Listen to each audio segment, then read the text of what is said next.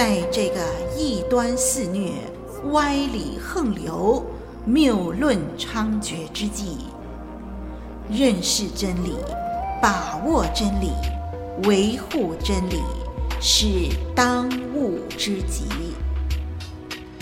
唯独真理是盼望中的指南，是黑暗中的明灯。本课程帮助您抵挡异端，分辨歪理，驳斥谬论。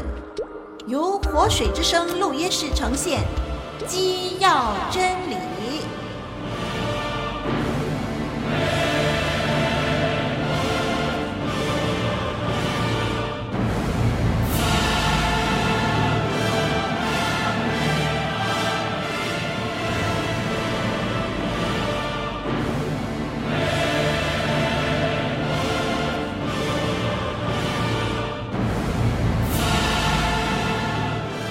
亲爱的听众朋友，您好，我是林老师。今天我们来到信仰要义的最后一课，从二十九、三十这两课呢，我们来谈认识末世。那么上一课我们就讲到，在末世有一件事情是值得我们每一位弟兄姐妹都关注的，那就是大罪人、大迷惑将要来到。因此呢，我们上一课就说到，我们要小心谨慎，因为这是主耶稣，也是许多的使徒们不断地提醒我们的。好，今天呢，我们谈认识末世，有另外一件事情呢，是值得我们众弟兄姐妹来关注的。今天要和您谈的是基督的再来，以及最后的审判和新天新地。我想呢，这也是主耶稣他要我们更多的认识的，好叫我们在末世末了的这世代里面，有许多的困难，但是在困难的中间，我们仍然有盼望的依靠我们的神。好，我们先把这段时间呢交托给我们的神，我们一起来祷告。亲爱的天父，我们求真理的圣灵来帮助我们启示我们，主让我们对你自己的再来。有更多的认识，更具体的认识。虽然那时辰没有人知道，但是主啊，求你开我们的心眼，让我们能够警醒度日，也让我们能够充满盼望的度日。谢谢主给我们这样的恩典，在我们探讨的时候，亲自对我们众弟兄姐妹们说话，让讲的听的在主的里面都一起的被造就。谢谢主听我们的祷告。奉主耶稣基督的名，阿门。好，我们今天说基督的再来这个问题呢，我想每一个基督徒都有同样的想法，那就是圣经提醒我们说，基督要再来。那到底什么时间他来？他用什么样的方式而来？这是我们基督徒所关注的。那么今天呢，就和大家分享。首先呢，要告诉大家的是，从圣经的角度来看呢。基督会以可以看见的身躯突然的再来，基督会以可以看得见的身体身躯啊突然再来。耶稣常常谈论到他自己的再来，在马太福音二十四章四十四节那里他说，马太福音二十四章四十四节那里他说，所以你们也要预备，因为你们想不到的时候。人子就来了。主耶稣在约翰福音十四章三节，约翰福音十四章三节那里也这么说：“我必再来接你们到我那里去。我在哪里，叫你们也在那里。”主耶稣基督升天以后呢，立即就有两个天使对门徒们这么说。在《使徒行传》的第一章十一节那个地方，我们一起翻开《使徒行传》一章十一节，林老师把它读出来。这离开你们被接升天的耶稣，你们见他怎么样往天上去，他还要怎样来？这是主耶稣亲自说的，以及天使的宣告。好，接下来呢，我们来看使徒们。也宣告主耶稣必要再来的这个真理。帖撒罗尼迦前书四章十六节，《帖撒罗尼迦前书》四章十六节，保罗这样教导我们：他说，主必亲自从天降临，有呼叫的声音和天使长的声音，又有神的号吹响。希伯来书的作者这样说，在希伯来书九章二十八节。希伯来书九章二十八节，这里希伯来书的作者这么说：基督会第二次显现，并与罪无关，乃是为拯救他们。也就是说，我们的主基督呢，会第二次再回来。雅各书的作者雅各也这么样说，在雅各书五章八节，雅各书五章八节这么说。主来的日子近了啊！这是雅各的宣告。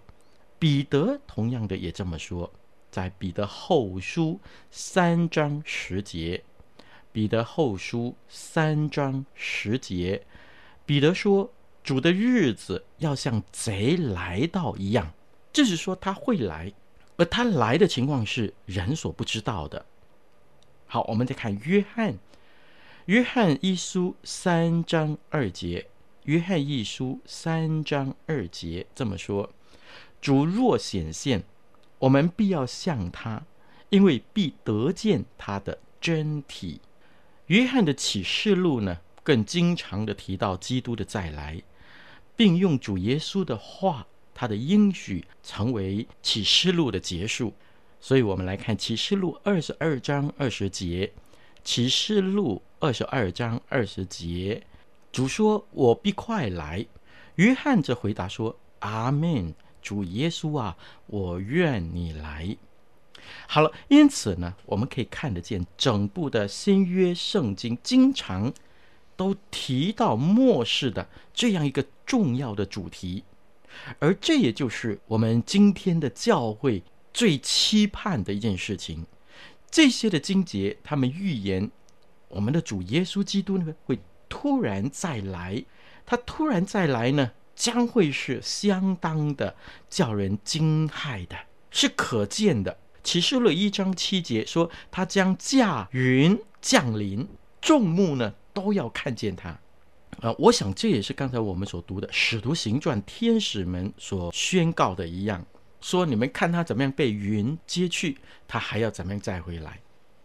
由于在这些的经文里头呢，实在一而再、再而三的提醒我们这样的一个真理，所以我们基督徒确信主耶稣他必要再回来。虽然在这差不多两千年的时间里头，主耶稣还没有再回来，但是这仍然是我们的确信，因为这是神给我们的应许。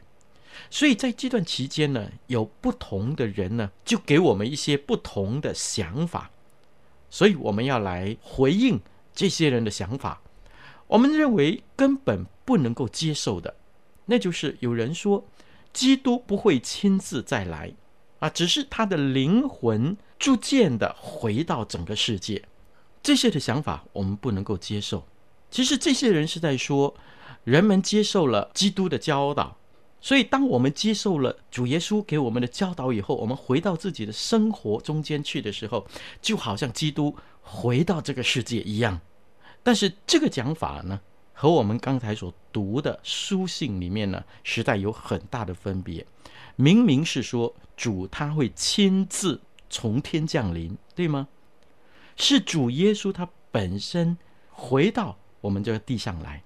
就好像天使们所说的，就是我们可以看见使徒们怎么样看见主耶稣升上天去，他还要怎么样的亲自连同他的身体，是我们可以看得见的，重新再回来。因此，我们将来所看见这个回来的基督，就是那一位当年升天的那个基督，而不是。只是一种弟兄姐妹生活的一种落实的表现而已，绝对不是。第二呢，当我们研究主耶稣基督再回来的时候，我们要承认一件事情：我们不知道基督什么时候再来，这是圣经给我们的奥秘。我想这也是好的，有几处的经文指出，我们不知道，也无法知道基督什么时候回来。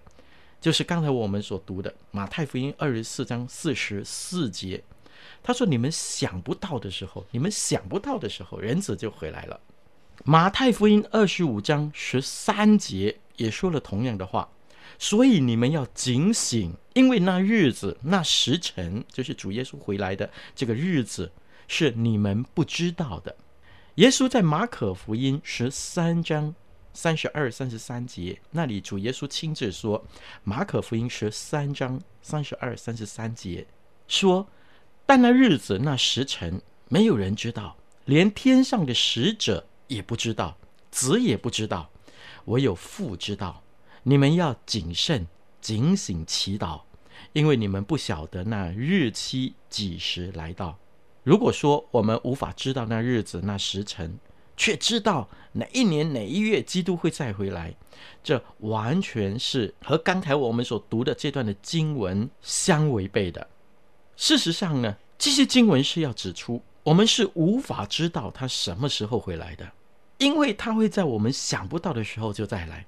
但是呢，主耶稣却劝勉我们说，要随时做好准备，等候他再回来。所以这个说法的实际后果。是任何自称确实知道耶稣什么时候再回来的人，我们不需要问他怎么知道，我们就可以确定的判断这些人所说的话必定是错误的。林老师在研究异端分辨的时候，就发现到有许多的教派异端，他们都多次的预测说：“啊，主耶稣。”再来的明确的日期是什么时候？是什么时候？结果呢，都像圣经里面明明的宣告说，没有人知道。所以这些的预测其实最后都落了空。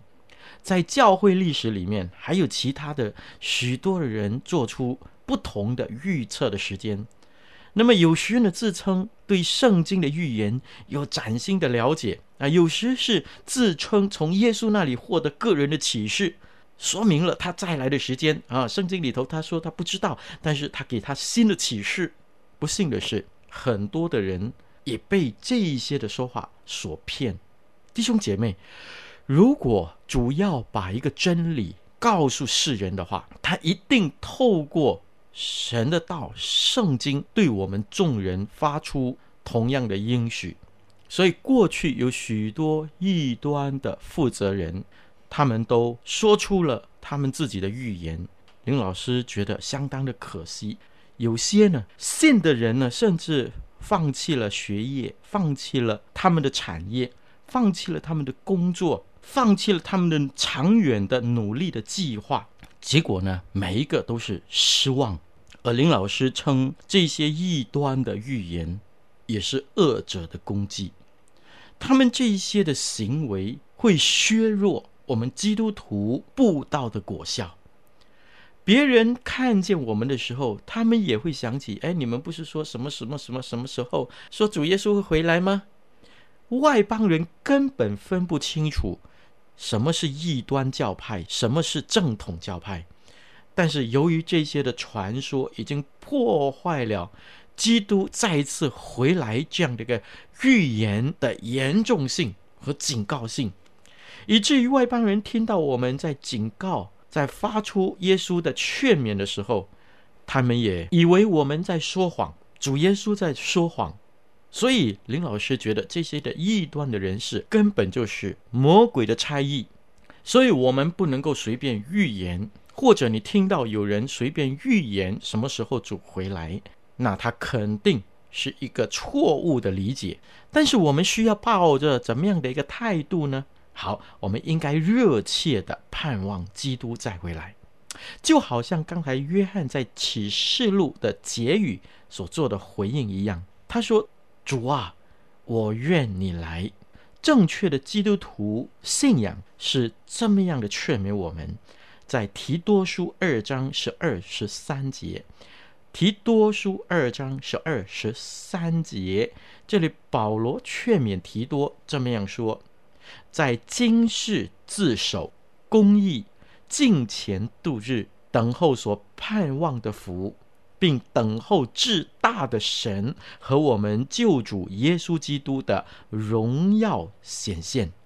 在腓立比书三章二十节，腓立比书三章二十节，同样的，保罗说：“我们却是天上的国民，并且等候救主，就是主耶稣基督从天上降临。”哥林多前书十六章二十二节，哥林多前书十六章二十二节，那里同样出现的字是“主啊，来吧”这样的一个意思。事实上呢，基督徒不可以随便猜测什么时候主耶稣回来，但是基督徒却要热切地盼望基督再来。基督徒越是没有盼望，也就会越享受今世美好的事物，便会越忽略基督徒真正的与神相交，还有与人建立关系这样的一种的心智。最后呢，就越不会盼望主再回来。相反的。有不少在逼迫中、在苦难中，或者是年纪老迈，或者是身体衰弱的基督徒，因为和基督建立活泼的关系，可以和神亲密的同行，所以呢，都会热切的盼望主再回来。因此，在一定的程度上，从我们盼望基督再来的态度有多强烈，我们可以衡量我们生命。现实的属灵的状况，也表明我们对世界的实况的了解的程度。如神眼中所看，世界正被罪恶控制，而且背叛他，都伏在恶者的权势之下。好，恐怕又有人会问这样的一个问题：如果我们热切的盼望基督再来，是不是就不应该从事长远的计划呢？我想，我们热切的盼望基督和做长远的计划是没有冲突的。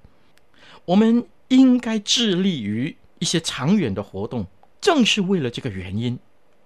主耶稣他不让我们知道他再来的确实的时间，不论我们属于哪一个社会阶层，他要我们顺服他，甚至呢，到最后一刻，我们还要预备好等候基督再来。这就是。我们忠心服侍他的一种的生活的表现，积极从事他呼召我们去做的任何一个工作。由于我们无法得知他什么时候再来，而我们又热切的盼望主再回来，因此呢，很可能主回来的时候，有许多的宣教士正刚好要前往宣教的工厂。却永远也不需要到那个目的地去，也有可能有人正修完神学的最后一个课程，有些人正在写他最后的博士论文等等。但是主耶稣看见我们热切的期盼他再回来的这种的心智，也会对我们每一个等候的基督徒说：“好，你这又良善又忠心的仆人。”你在不多的事上有忠心，我要把许多的事派你管理，可以进来享受你主人的快乐。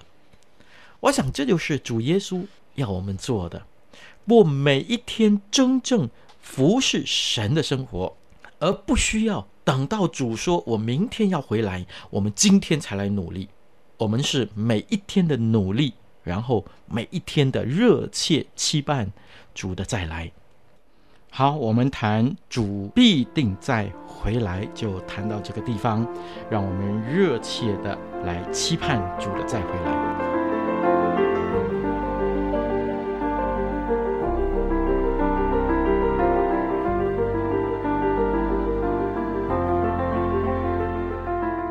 您正在收听的课程是由林老师主讲的《基要真理》。节目中备有讲义及思考题，欢迎下载讲义温习，并参与思考作答。我们也乐意为您批阅答案，交流心得。可将来信寄来以下电邮地址：t h u e k 二零零四 at yahoo dot com。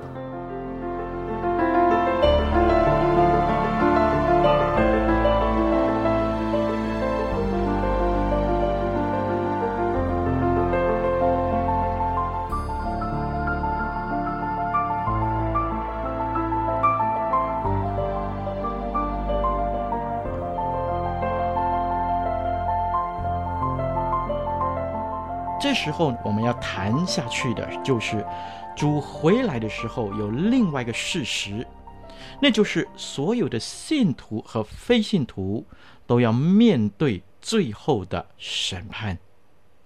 我们将以复活的身体站在基督的审判台前，聆听他宣布个人的永恒的终局。在启示录二十章。十一到十五节这个地方，《启示录》二十章十一到十五节这个地方，约翰就宣布将来审判的情形。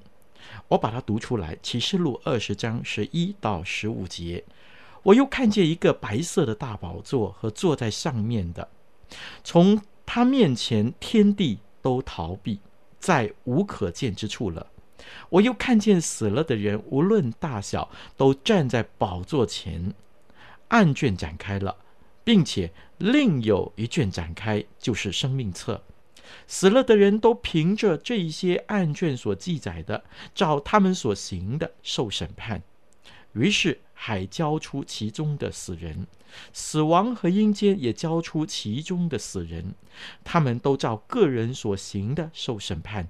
死亡和阴间也被扔在火湖里，这火湖就是第二次的死。若有人名字没有记在生命册上的，他就被扔在火湖里。好，圣经呢，其实有许多的经文教导我们有最后的审判的。使徒行传十七章三十、三十一节，使徒行传十七章三十。三十一节说到，保罗告诉雅典的希腊哲学家说：“神如今却吩咐各处的人都要悔改，因为他已经定了日子，要借着他所设立的人按公义审判天下，并且叫他从死里复活，给万人做可信的凭据。”同样的，在罗马书二章五节，罗马书二章五节，保罗又说道。神震怒，显他公义审判的日子将会来到。其中讲到最后审判的日子的经文还有很多，那么我想呢，林老师就不在这里呢一一的念出。但是呢，你可以参考马太福音十章十五一直到十一章二十二、二十四节。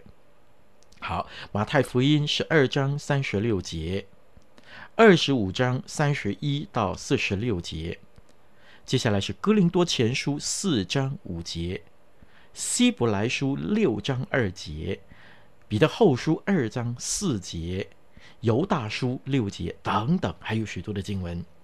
好，最后呢，我们再看两处的经文，彼得后书二章四节，在看不见的灵界，彼得后书呢提醒我们，天使犯罪的天使也被审判。彼得后书二章四节。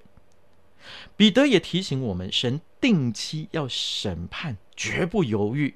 彼得后书二章九十两节，彼得后书二章九十两节，主知道搭救近前的人脱离试探，把不义的人留在刑罚之下，等候审判的日子。那些随肉体纵污秽的情欲、轻慢主治之人，更是如此。那么接下来我们要讨论的是审判的性质。首先，主耶稣将会是审判官。提摩太后书四章一节，保罗论到审判活人死人的耶稣基督。彼得说，耶稣基督是神所立定的，做审判活人死人的主。在使徒行传十章四十二节。十七章三十一节，以及马太福音二十五章三十一到三十三节，这种审判整个宇宙的权柄，是由父赐给子的。约翰福音五章二十六、二十七节也这么说：说因为他是人子，就赐给他行审判的权柄。第二，审判的性质是不信的人将被审判。刚才我们开始读启示录的经文，死了的人无论大小，保罗在二章五到七节那里说，以致神震怒，显他公义审判的日子来到，他必照个人的行为报应个人。唯有结党不顺从真理，反顺从不义，就以愤怒、恼恨报应他们。这种对非信徒施行的审判，将包括不同程度的惩罚，因为圣经写说，死人是照他们所行的受审判。所以呢，我们所做的每一宗的错事都被记下，并且在审判的日子施行审判。马太福音十二章三十六节就这么说了：凡人所说的闲话，当审判的日子，必要句句供出来。人所说的每一句话，所做的每一件事，都要显露出来的。传道书十二章十四节也这么说：因为人所做的事，连一切隐藏的事，无论是善是恶，神都必审问。当审判的那一天。正如这些的经文所描述的，我们心中的秘密都要被公开，没有的遮掩的。好，第三呢，这审判的性质呢，包括我们信徒也将被审判。保罗写信给基督徒的时候说，《罗马书》十四章十到十二节，《罗马书》十四章十到十二节说，我们都要站在上帝的台前，我们个人必要将自己的事。在神面前说明，保罗也对哥林多人这么说，在哥林多后书五章十节，哥林多后书五章十节说：“我们众人必要在基督台前显露出来，叫个人按本身所行的，或善或恶受报。”在马太福音那里呢，更描述到最后的审判，那个情形是。我们的主耶稣基督会分别绵羊或者是山羊，并且赏赐蒙他祝福的人。我们必须了解一点，就是对信徒所施行的审判将是一个评定、给予不同程度的奖赏的审判。信徒要面对这样的审判，但我们呢，不会因此惧怕被永远的定罪，因为耶稣说：“那听我话又信差我来者的，就有永生。”不至于定罪，是已经出死入生，所以我们是一个不同奖赏的审判。那么这里所指的定罪呢，必须理解为永远的定罪，那个就是第二次的死的那个定罪。好，不管如何呢，我们有一天都要站在神的面前。我想这件事情更是要激发我们追求过一个敬虔的生活，好像保罗在哥林多后书五章那里所说的，说我们要立志向，要得主的喜悦啊，因为我们将来都要在基督的台前显露出来。这个审判对我们基督徒来说，不是一种恐惧和忧虑，因为我们的罪已经得到了赦免。这个时刻是神要显出他丰盛的厚恩的时刻，巴不得我们多做主工，得到他的奖赏。好，我想就用一段的经文来彼此的劝勉，我们要竭力多做主工。哥林多前书三章，哥林多前书三章十二到十五节这么说：若有人用金银宝石、草木合接的，在根基上建造。个人的工程必然显露，因为那日子要将它表明出来。有火发现，这火要试验个人的工程如何。人在那根基上所建造的工程若存得住，他就要得奖赏；人的工程若被烧了，他就要受亏损，自己却要得救。虽然得救，乃像从火里经过一样。好，巴不得我们建造的时候，我们都是金银宝石的建造。最后呢，这个审判也包括天使的审判。彼得说，悖逆的天使被抛到地狱，交在黑暗的坑中，等候审判。彼得后书二章四节，犹大书六节，犹大则说，不守本位的天使，主把他们拘留。等候大日的审判，这说明至少叛逆的天使或者是魔鬼，同样要在末日接受审判。圣经没有清楚指示公义的天使在他们的侍奉上是否也会面对同样的评审。所以，因为经文没有明确的向我们指明，我们就无法得到肯定的答案。不过，那悖逆的天使就必然在末了的时候被主所审判。好，我们来到认识末世的最后一个阶段，就是我们将永远与上帝同住在新天新地里。审判之后呢，我们信徒就将永远与上帝同在，享受生命完备的喜乐。这是圣经一而再的给我们的提醒、安慰和盼望。耶稣对我们说：“你们这奉我父赐福的，可来承受那创世以来为你们所预备的国。”这是马太福音二十五章三十四节，主耶稣给我们的应许。在约翰的启示录里头，启示录二十二章三节，启示录二十二章三节，这里说到，我们将进入一个国度，是什么呢？以后再没有咒诅，那城里有神和羔羊的宝座。他的仆人都要侍奉他。每当提到这个地方呢，基督徒往往会说：“与神永远活在天堂之中。”说的不错，但圣经的教导要比这个说法来得丰富。他告诉我们，将有新天新地出现，这是一个全然更新的一个创造。我们将与神一同。住在新天新地里，以赛亚先知在以赛亚书六十五章十七节，六十五章十七节，神借着以赛亚的口做出应许，说：“看哪，我造新天新地，从前的事不再被纪念，也不再追想。”以赛亚书六十六章二十二节，神又一次的。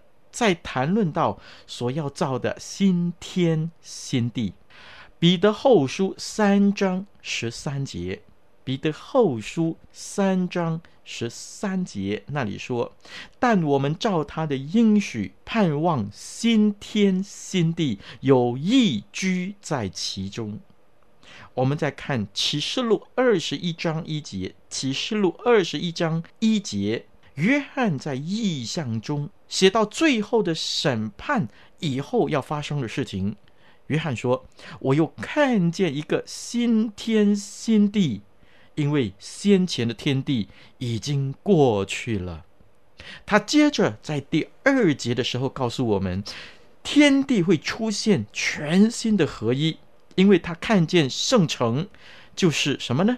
新耶路撒冷由神那里从天而降。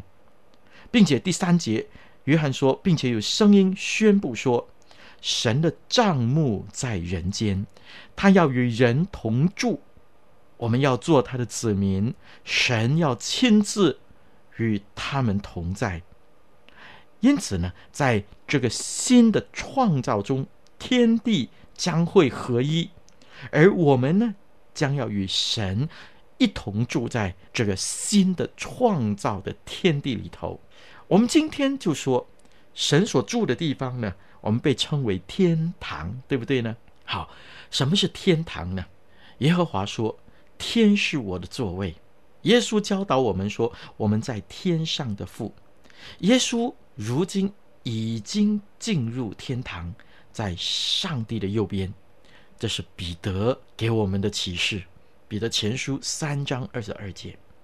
那么事实上呢，天堂。可以这么说，天堂是神让我们充分认识他的存在，因而蒙他最完满祝福的一个地方。我们以前说到，神是无所不在的啊。现在我们再加以讨论，他如何在某一些的地方，以独特的方式显示他的存在，并且祝福我们。那么天堂呢，就是神最大彰显和祝福我们的这个地方。这是神让人看得见他的荣耀的地方，使天使以及所有被造之物以及得救的所有的圣徒们都可以在那里敬拜他、赞美他、荣耀他。好，那么当我们看圣经里头对于天堂的描述的时候呢，恐怕我们还会感觉到相当的惊讶。圣经启示录十九章九节那里说，我们将在羔羊的婚宴中一起的吃喝。耶稣呢会再一次和门徒在天国里喝葡萄汁，那就是路加福音那里那里所讲的。还有从启示录那里说呢，在城内街道中有一道生命河的水，将从神和羔羊的宝座流出来。还有生命树会结出十二样的果子，每个月都结果子。启示录二十二章二节。当然了，在启示录中呢，有不少象征的描述。但是没有重大的理由提出这些的表达方式只是象征的而已，而不是实质的物质。林老师在想，难道就是全部都是象征的筵席、象征的葡萄汁、象征的树木花果？难道真的是这样而已吗？林老师就认为，这些都是神在天国中为众圣徒预备的丰盛的恩典。我想更宝贵的，那就是。在启示录那里说的，那里不再有死亡，不再有悲哀、哭号、疼痛。那里呢，我们可以白白饮生命泉的水。那里呢，有神的荣耀、神的光辉，如同极贵的宝石，好像碧玉，明如水晶，等等等等。在旧约的里头，我们就看见了。当神的荣耀充满圣殿，祭司不能够站立供职。新约呢，当神的荣光包围伯利恒野外的牧羊人的时候，他们甚惧怕。但是在天上的城里，我们却能够在神的荣耀面前面对他的大能和圣洁，因为我们将不断地活在上帝的荣耀中。圣经说。那城内又不用日夜光照，因有神的荣光，又有羔羊为城的灯，而我们呢，将永远不断的欢欢喜喜的站在他荣耀之前，我们将永远与神同住。启示录二十二章三节，在城里有神和羔羊的宝座，他的仆人。就是我们所有信奉神的人都要侍奉他。在世上，我们不时体会到真心崇拜神的喜乐，那就是我们内心最大的喜乐。但是在天上之城，这个喜乐还要强不知多少倍。那时，神创造我们的目的就必得成全。我们最大的喜乐是亲自。看见我们的主，并与他永远同在。约翰谈到天上之城的祝福时，用简短的话表达出这祝福的真正的含义，说要见他的面。是的，当我们细看主的面时，宇宙间一切美好、正确、值得追求的事物，将在他的面上看见。在神的面上，我们将看见我们曾经渴求过的一切都得以成就，包括对完全的爱、平安、喜乐、真理、公义、圣洁、智慧、美善和能力等等等等。我们定睛看着主的面时，将比以前更全然认识到，在他的面前有满足的喜乐，在他右手中有永远的福乐。那时，我们心中渴求的一切都得以成就。那时，我们将以喜乐的心与历代得救的圣徒们齐声的来唱：圣哉，圣哉，圣哉！主上帝是昔在、今在、以后永在的全能者。弟兄姐妹，盼望有一天我们都能够侍立在神荣耀的宝座前。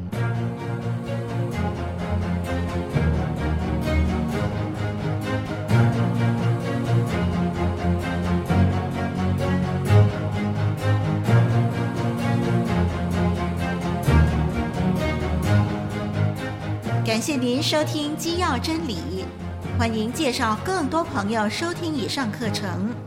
我们的网址是 www.livingbwaterestudio 点 net，以及 www.dot.voiceoflw 点 org。愿我们都穿戴神所赐的全副军装，抵挡魔鬼的诡计。愿神祝福你在真理上扎根成长，荣神益人。